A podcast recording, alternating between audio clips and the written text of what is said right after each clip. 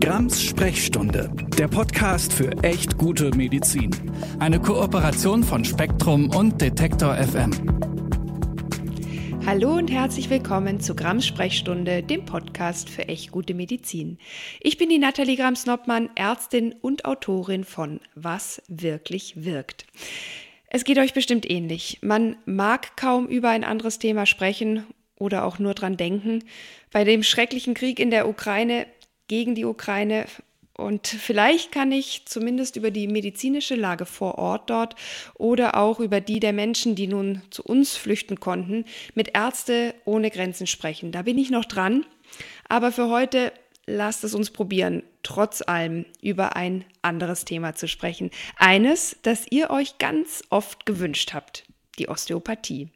Aber nachdem es in der letzten Zeit super gute Recherchen dazu gab von Quarks und auch von den Quarks Science Cops, ich packe euch natürlich die Links dazu in die Show Notes, möchte ich mich heute hier auf einen Teil der Osteopathie beschränken, nämlich die Osteopathie bei Kindern, Kleinkindern und Babys. Und dazu spreche ich natürlich mit einem Kinderarzt und zwar mit dem berühmten Kinderdoc. Aber zunächst, ihr kennt das schon, schreibt mir gerne weiter unter sprechstunde.detektor.fm für weitere Themenwünsche und eure Erfahrungen mit schlechter Medizin. Und wenn ihr es noch nicht getan habt, abonniert, liked und teilt diesen Podcast. Auch auf Spotify kann man jetzt äh, übrigens Sterne hinterlassen. Ich freue mich natürlich über viele, aber auch über konstruktive Kritik. So, jetzt legen wir los. Hallo und herzlich willkommen, lieber Kinderdoc. Magst du dich meinen HörerInnen mal ganz kurz selbst vorstellen und auch erklären, warum du unter Pseudonym unterwegs bist? Hallo Nathalie, vielen Dank für die Einladung in deinem Podcast. Es äh, ist eine große Ehre, weil du ja auch ähm, sehr engagiert bist in der Aufklärung hin zur evidenzbasierten Medizin und danke, dass ich Teil davon sein darf. ähm, ich bin Kinder- und Jugendarzt in niedergelassener Praxis, jetzt ähm, inzwischen 20 Jahre schon. Und ähm, äh, ja, firmiere unter Kinderdoc, heißt äh, Oliver, aber mit richtigen Namen und ähm, ähm, bin Blogger jetzt auch schon ins 16. Jahr in meinem ähm, eigenen Blog kinderdoc.blog. Ist auch in den Show Notes. Danke, sehr schön. Ähm, ich twittere auch und äh, ja, Instagram ist so ein bisschen äh, stiefkindlich, aber ähm, über das Bloggen bin ich auch zu einer Kolumne gekommen beim Berliner Tagesspiegel, die ich einmal im Monat füllen darf. Das freut mich auch sehr. Ähm, ja, bei mir ist so ein bisschen semi-anonym inzwischen. Ich, äh, meinen Namen findet man über mein Impressum im im Blog. Das ist ja auch rechtlich so vorgesehen. Auch, ähm, Aber der Grund, warum du es ursprünglich gemacht hast, willst du da vielleicht noch einen kleinen Satz sagen? Ja, das ist so ein bisschen äh, entstanden, natürlich aus der Schweigepflicht, die wir Ärzte natürlich unterliegen, bisschen dem Schutz meiner Patienten gegenüber.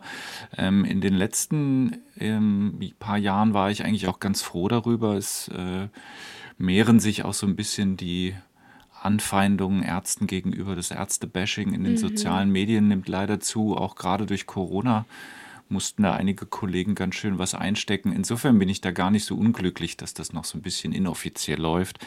Aber ich gehe ich gehe mit meinem Namen halt nicht so hausieren, ist auch, ist auch völlig unwichtig. Das Wichtige ist ähm, das Blog und der Austausch mit den Lesern. Mhm. Ja, und trotzdem, äh, trotz schon bestehenden Anfeindungen oder Hate oder blöden Kommentaren, möchtest du mit mir über das total unkontroverse Thema Osteopathie sprechen. Dafür vielen herzlichen Dank. Und ähm, es ist doch so, Osteopathie gehört ja gerade bei der Behandlung von Kindern, Kleinkindern und Babys fast schon so zum guten Ton. Klingt ja irgendwie auch toll. Sanftes Heilen mit den Händen. Es wird äh, von Kinderärztinnen empfohlen, von Hebammen oder natürlich auch von befreundeten Eltern.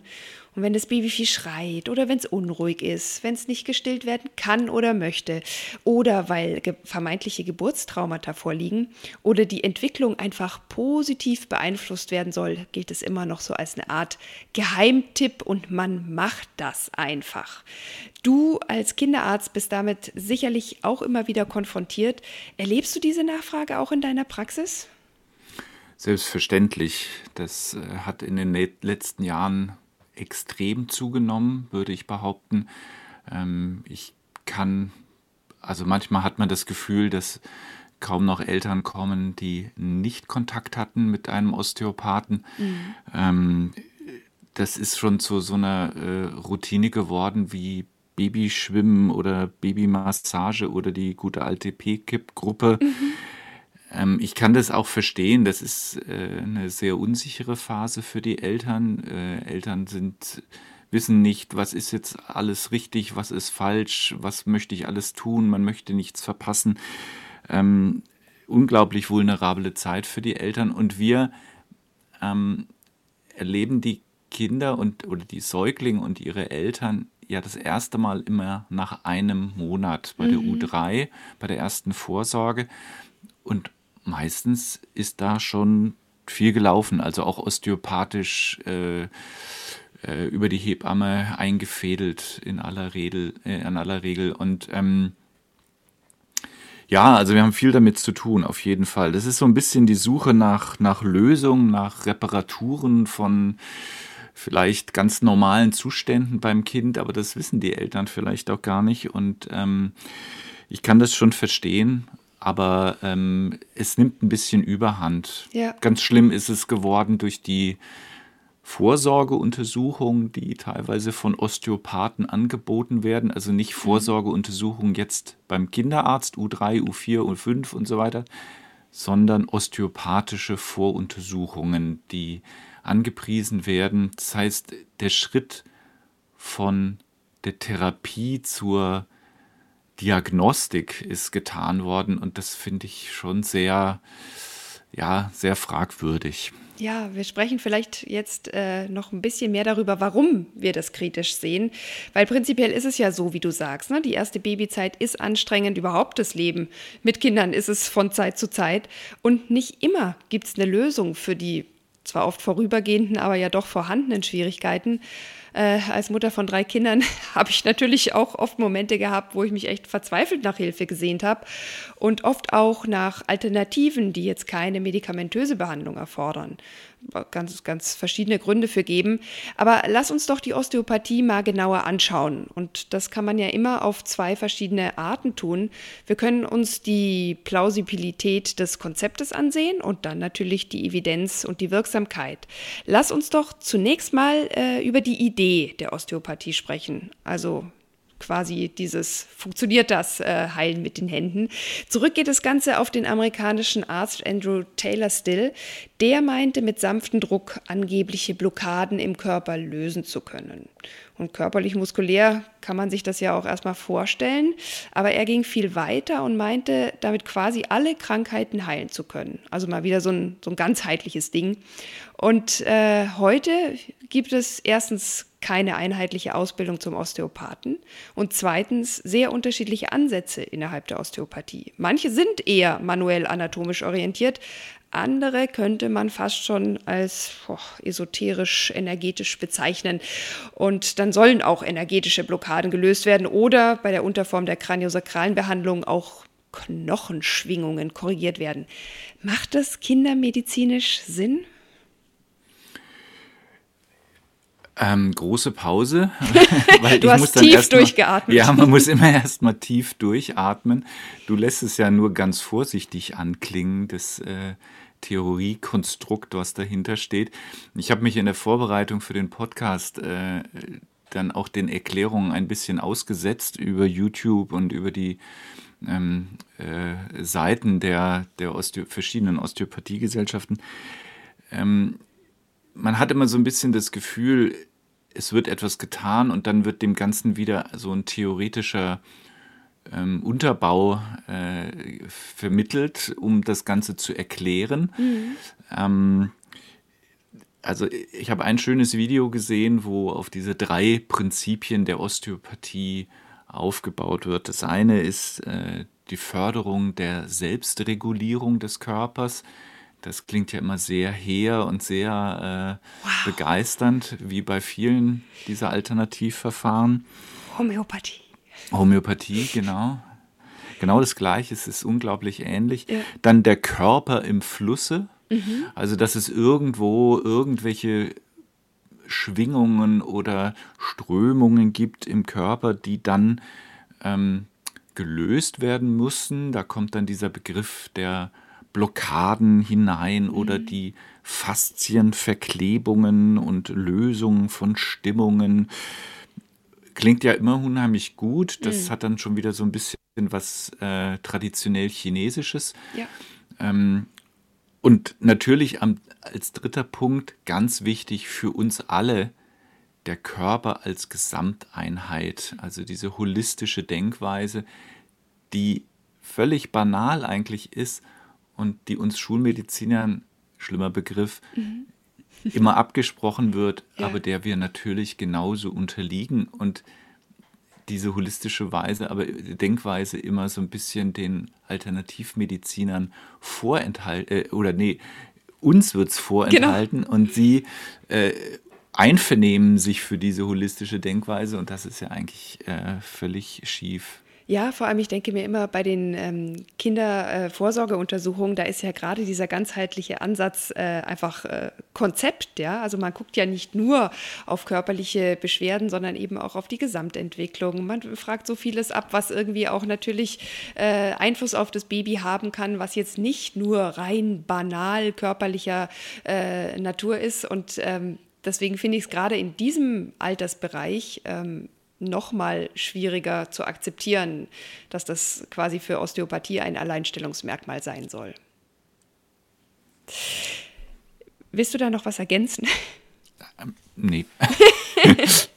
da könnte, lassen wir das mal hier äh, so stehen, weil man könnte ja auch sagen, okay, wir verstehen das einfach noch nicht so richtig, was da passiert. Äh, also lass uns das Prinzip mal für einen Moment außen vor lassen, lass uns das nicht kritisieren und lass uns einfach nur schauen, du hast es ja selber auch gesagt, da passiert irgendwas, äh, also muss ja quasi eine Wirksamkeit angenommen werden. Und wie schaut es aus mit der Evidenz zu dieser Wirksamkeit? Und ich habe dazu auch schon mal in der Kolumne recherchiert, äh, die hängt auch in den Show Notes, und fand raus, wirklich gute, qualitativ hochwertige Studien, die eine Wirksamkeit der Osteopathie bei Säuglingen und Kindern belegen, sind, ich drücke es mal sehr vorsichtig aus, eher rar. Und ein systematisches Review das immerhin alle brauchbaren vorhandenen Studien ausgewertet hat, kommt zu dem Schluss, die Evidenz für die Wirksamkeit der Osteopathie bei pädiatrischen Erkrankungen bleibt aufgrund der geringen Anzahl und der geringen methodischen Qualität der Primärstudien unbewiesen. Die größten und methodisch korrekten Studien können keinen Effekt zeigen. Und bemerkenswert sei die mangelnde methodische Qualität und der Mangel an Studien überhaupt im Vergleich zu den krassen Heilsversprechen, die die Osteopathie in diesem Altersbereich macht. Und äh, es wird dort auch gesagt, solange keine Daten vorliegen, kann die Osteopathie nicht als effektive Therapie für Kinder betrachtet werden und Osteopathen sollten das auch nicht behaupten. Wie beurteilst du jetzt die Wirksamkeit als Kinderarzt? Du beziehst dich äh, auf, die, auf das Review, das ist, glaube ich, das von Posadsky und äh, Myong und Ernst. Ähm, das, ich habe mir nochmal ähm, die Studien auch angeguckt, die freundlicherweise übrigens von der Akademie für Osteopathie äh, online veröffentlicht werden. Ja. Ähm, man geht ja damit hausieren, dass es ganz, ganz, ganz, ganz, ganz viele Studien gibt. Ja, äh, auch gegen ganz, ganz, ganz, ganz, ganz viele Beschwerden. Ja, und zwar, äh, ich habe die mal durchgezählt, 100, äh, man muss sie nicht zählen, sie sind durchnummeriert, 178 Studien. Und wenn man die aber runterbricht, zumindest auf mein Fachgebiet, äh, Pädiatrie, und wenn man dann noch ein paar aussortiert, die sowieso katastrophale methodische Mängel haben, keine Kontrollgruppe, keine Randomisierung, also doppelt verblindet gibt es sowieso keine. Mhm. Ähm, viele sind äh, sogenannte Prä-Post-Studien, also man hat äh, Betroffene vorher und nachher befragt, also lediglich Befragungen. Sehr subjektiv, ja. Genau, und es finden sich keine Effektivitäten für ich habe mir mal so ein paar Sachen rausgeschrieben mhm. für Leserechtschreibstörung, für Tränengangsstenosen, ob, ähm, äh, Therapien für den neugeborenen Ikterus, für Adipositas, für eine Wirbelsäulenfehlhaltung bei Jugendlichen, für Kreuzschmerzen bei älteren Kindern, für den kongenitalen Torticollis, sogar für die Hüftreifungsstörung. Und trotzdem finden sich diese ganzen Indikationen bei den Osteopathen auf den Homepages. Mhm. Und das finde ich das Schlimme daran. Und eine, ein Thema, da kommen wir vielleicht auch später noch drauf, ähm, wo die Osteopathie ja sehr gerne eingesetzt wird, ist ähm, ja die Säuglingsasymmetrie. Mhm. Ähm, ganz wichtiges Thema. Und da gibt es zwei größere Studien, ähm, die zu unterschiedlichen Ergebnissen kommen. Also die eine Studie äh, zeigt keinerlei Veränderung durch eine osteopathische Behandlung mhm. versus einer physiotherapeutischen Behandlung. Und die andere Studie zeigt einen leichten Vorteil der osteopathischen Behandlung. Aber wie unterscheiden die sich, die Studien? Die Beurteilung, ob das Kind überhaupt asymmetrisch ist, wurde in der ersten Studie pädiatrisch geprüft, in der zweiten osteopathisch. Und das sind, das sind, finde ich, immer so interessante kleine Unterschiede innerhalb der Studien. Je differenzierter man rangeht, je mehr verblindet wird, je objektiver man versucht, so eine Studie aufzuziehen, umso mehr lösen sich die Unterschiede auf zwischen einer Behandlung und einer Nichtbehandlung. Hm. Ja, oder zwischen einer normalen, normalen, einer äh, normalen Behandlung. Behandlung. Ja. Ja. Hm. ja. Ja. Und das, was du, was du ansprichst, ist ja auch ein wichtiger Punkt. Oftmals wird ja auch etwas behandelt, was gar kein krankhafter Zustand ist, was man quasi nur osteopathisch oder überhaupt alternativmedizinisch so umdeutet. Ne? Es gibt diese beschriebenen Asymmetrien, ähm, die sich im Zweifel auch einfach auswachsen, aber Osteopathie wird ja auch häufig angeboten, wenn Babys viel schreien, wenn es Stillprobleme gibt oder auch wenn vermeintliche Blockaden oder Schiefhaltungen, habe ich schon genannt, da sind. Eins meiner Kinder ist tatsächlich mit einem angeborenen Schiefhals auf die Welt gekommen und ich war damals, das war ja noch meine alternativmedizinische Zeit, natürlich auch beim Osteopathen und der hat es damals auch alles ganz furchtbar dramatisch gemacht. Äh, das hat sich aber letztlich einfach von selbst ausgewachsen. Was rätst du jetzt in solchen Situationen?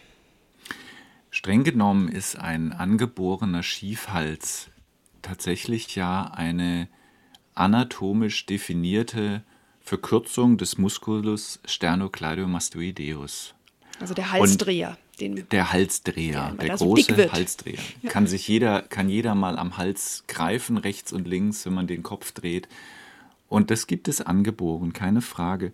Streng genommen dürfte hier ein Osteopath gar nichts daran tun, denn es ist eine angeborene strukturelle Veränderung der Anatomie, die man osteopathisch nach den Prinzipien der Osteopathie gar nicht behandeln kann. Und diese Kinder brauchen natürlich Therapie, aber wir haben so gute Verfahren über Kinderphysiotherapie, wir haben so, so gute äh, Kinder, KinderkrankengymnastInnen. Es, es braucht der Osteopathie überhaupt nicht. Mhm. Und auch hier wieder, es wird ein wieder ein Konstrukt gebaut, ein, äh, das, die Geburt wird als Trauma definiert, egal ob das jetzt ein Kaiserschnitt oder eine Zangengeburt ist oder sogar eine etwas länger dauernde Spontangeburt. Es wird traumatisiert, es wird ein pathologischer Zustand konstruiert, der dem Kind geschadet hat und wo man jetzt sofort etwas tun muss. Mhm. Und das stört mich. Ja, ja. Das, das stört mich total. Und wir sehen oft genug Kinder, die nicht beim Osteopathen sind und wo sich diese Dinge häufig völlig ohne Probleme auflösen oder eben mit Physiotherapie, die wir haben. Ja, ja, das ist auch wirklich so dieses sich selbst die Behandlungslegitimation schaffen durch, na, ich sag jetzt mal, es ist ja nicht im bösen Sinne erfunden, aber zumindest ja herbeidefiniert herbeidefinierte behandlungswürdige Zustände. Ähm, das ist schon auch, naja. Äh, in diesem Zusammenhang ist ja auch immer wieder von diesem KISS-Syndrom die Rede. Äh, kannst okay. du das noch kurz erklären und auch wie man das einordnen muss? Weil das ist ja auch so ein Schlagwort in diesem Zusammenhang. Muss ich? Ja. okay, also das KISS-Syndrom, äh, das ist ja ein Akronym, eine Abkürzung für Kopfgelenk-induzierte symmetrische äh, Störung oder Schädelstörung. Mhm. Ähm, ich sag mal, erfunden wurde dieses Syndrom von einem äh, Manualtherapeuten und Chirurgen, äh, Heiner Biedermann. Äh, ich habe den mal erlebt in Frankfurt auf einer Fortbildung, ein sehr charismatischer Kollege. Mhm. Ähm, der einen auch dafür völlig einkaufen kann. Das ist, äh, war wirklich äh, frappierend und auch die, die Therapie, die er gezeigt hat, er ist Manualtherapeut, also da würde sich die Osteopathie sehr strikt von auch äh, distanzieren. Und sein, seine Idee war, oder seine Vorstellung ist, dass Kinder, die am KISS-Syndrom leiden, eine wieder eine Blockade haben oder sogar verschobene Halswirbel, ähm, die möglicherweise durch ein Geburtstrauma ausgelöst worden sind. Ähm, Fun Fact: gibt es in der angloamerikanischen Literatur überhaupt nicht, mhm. wird dort überhaupt nicht beschrieben. Und ähm, interessanterweise eben auch in Stellungnahmen von der Osteopathie wird dieses Syndrom angezweifelt. Äh, es ist extrem umstritten in letzter Zeit auch kaum noch veröffentlicht worden in den Literaturen, aber es geistert so durch und es wird leider immer noch bemüht von vielen ähm, ja, auch Osteopathen, leider auch von Krankengymnasten. Aber ob es das überhaupt gibt, ist mehr als zweifelhaft. Ja, Und nicht jedes Kind, was ein bisschen schief ist oder einen äh, Liegeschädel hat, hat sofort ein KISS-Syndrom, mhm. Gottes Willen. Ja. Wenn es das überhaupt gibt. Ja, ich habe dazu auch nochmal einen, einen Artikel äh, in die Shownotes gepackt.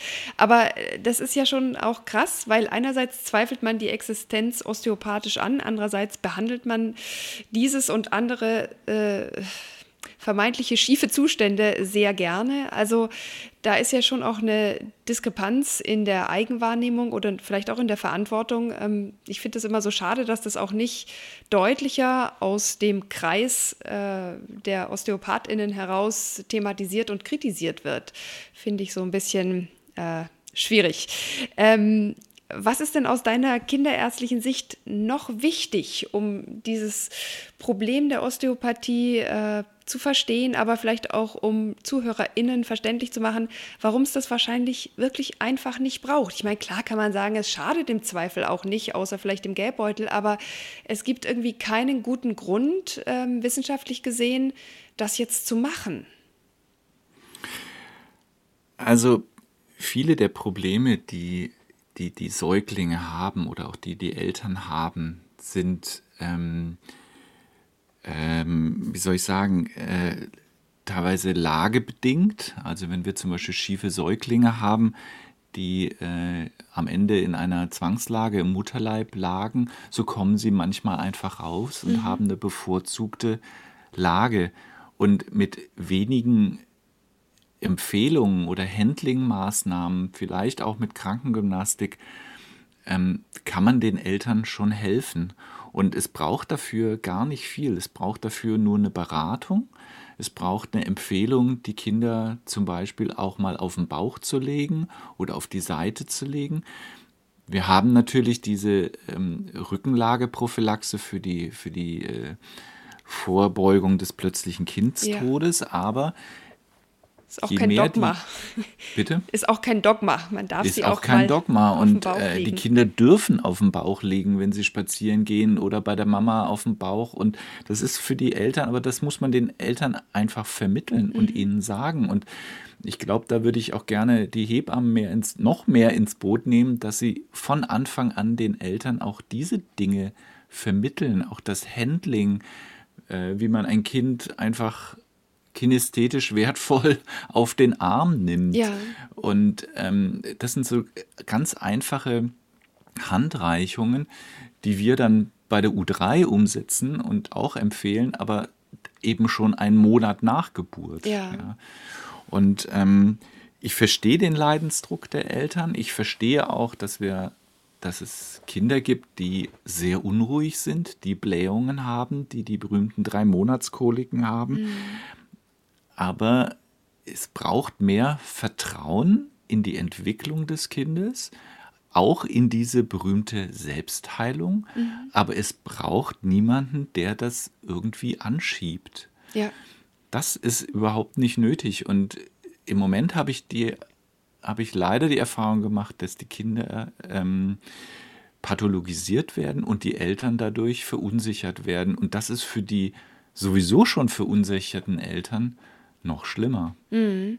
Ja, das habe ich auch manchmal das Gefühl, dass man da wirklich in diese Notlage der Eltern reingrätscht und ähm, ja, da ein Geschäft draus macht. Ich meine, es ist wahrscheinlich nicht primär ein Geschäft, weil das Ansinnen der allermeisten OsteopathInnen äh, es ernst und gut zu meinen, das nehme ich schon wahr, aber es ist eben unterm Strich bei der schlechten Beleglage für das, was dann getan wird, äh, nicht irgendwas, wo man sagen kann, das ist eine gute Sache. Und ähm, ich sehe da auch die Hebammen in der Pflicht, äh, wirklich für mehr Aufklärung zu sorgen, weil im Moment habe ich den Eindruck, dass äh, die da eher so auch der Part sind, der in dieser frühen und auch anstrengenden Zeit sehr viel Vertrauen genießt und dann aber auch ähm, ja, diesem Vertrauen und der Verantwortung gerecht werden müssen, äh, in dem Sinne, dass sie halt nicht zu Verfahren raten, die jetzt nicht belegt sind in der Wirksamkeit und die vielleicht von anderen wirklich wirksamen Maßnahmen wegführen.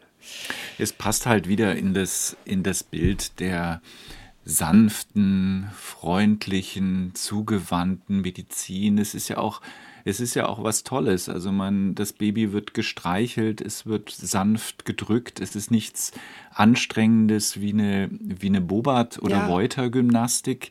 Ähm, und das passt natürlich schon auch in die Empfehlungen, die die Hebammen gerne geben.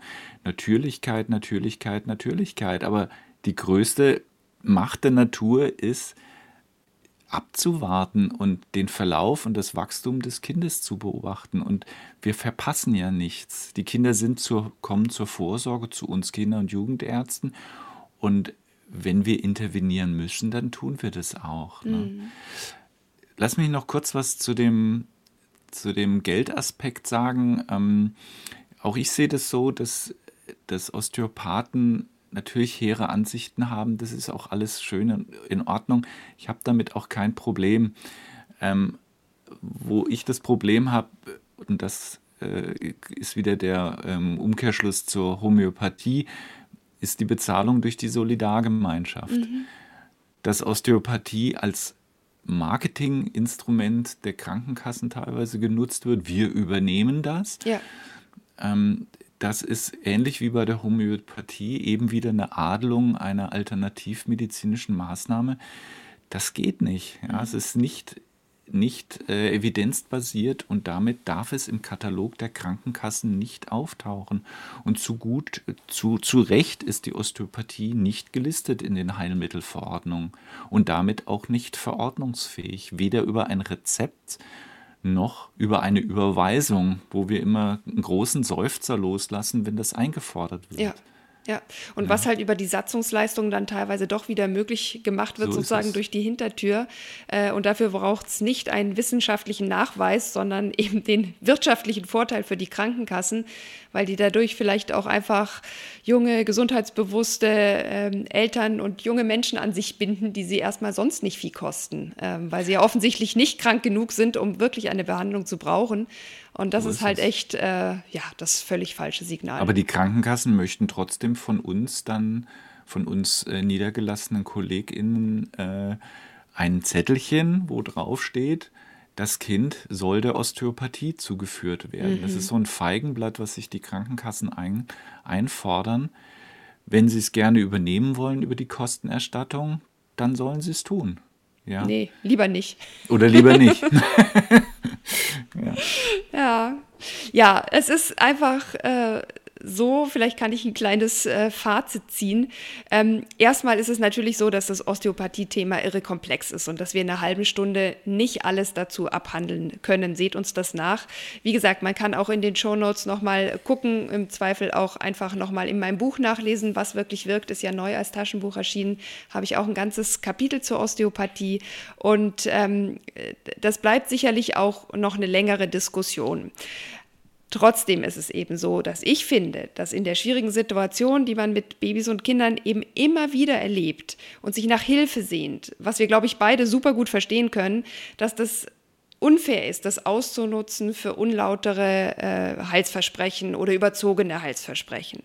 Und die Frage ist halt, wem ist auch in so einer Situation mit falschen Heilsversprechen, wie auch bei der Homöopathie, geholfen? Klar, du hast es auch angesprochen, Berührung ist wichtig, Zuwendung ist wichtig, auch der Placebo-Effekt ist nicht von der Hand zu weisen. Und es gibt Menschen, die haben einfach ein gutes Gefühl in ihren Händen und können damit sicher ganz viel Gutes tun. Aber letztlich schaffen falsche Heilsversprechen Abhängigkeiten und ja, auch Kosten und es nutzt niemandem was. Da ist es wirklich besser, auf die Selbstheilungsfähigkeit und auch auf die Selbstregulationsfähigkeit des Körpers zu vertrauen. Da braucht man kein Alternativverfahren für. Das funktioniert von ganz alleine. Und ich finde, das kann man dem Kind oder den Kindern auch vermitteln. Das ist nämlich wichtig fürs ganze Leben. Sonst fällt man vielleicht später auch drauf rein, dass man quasi immer Hilfe von außen braucht und lernt nicht auch auf den Körper zu vertrauen und auch gut mit dem Körper umzugehen, damit er das eben alles gut schafft. Ist das okay als Fazit? Kann ich gut unterstreichen. Ich, äh, hast du gut zusammengefasst und äh, ist ganz in meinem Interesse. Ja. Sehr gut. Ja, lieber Oliver, dann danke ich dir sehr, dass du zu diesem Thema bei mir warst. Und wie gesagt, man kann auch viel auf deinem Blog dazu nachlesen oder eben in meinem Buch Was wirklich wirkt. Und wir hören uns hier in zwei Wochen wieder. Bleibt alle gesund und passt echt gut auf euch auf, auch wegen der schrecklichen Gesamtlage da draußen. Tschüss. Ich danke dir. Tschüss. Grams Sprechstunde, der Podcast für echt gute Medizin. Eine Kooperation von Spektrum und Detektor FM.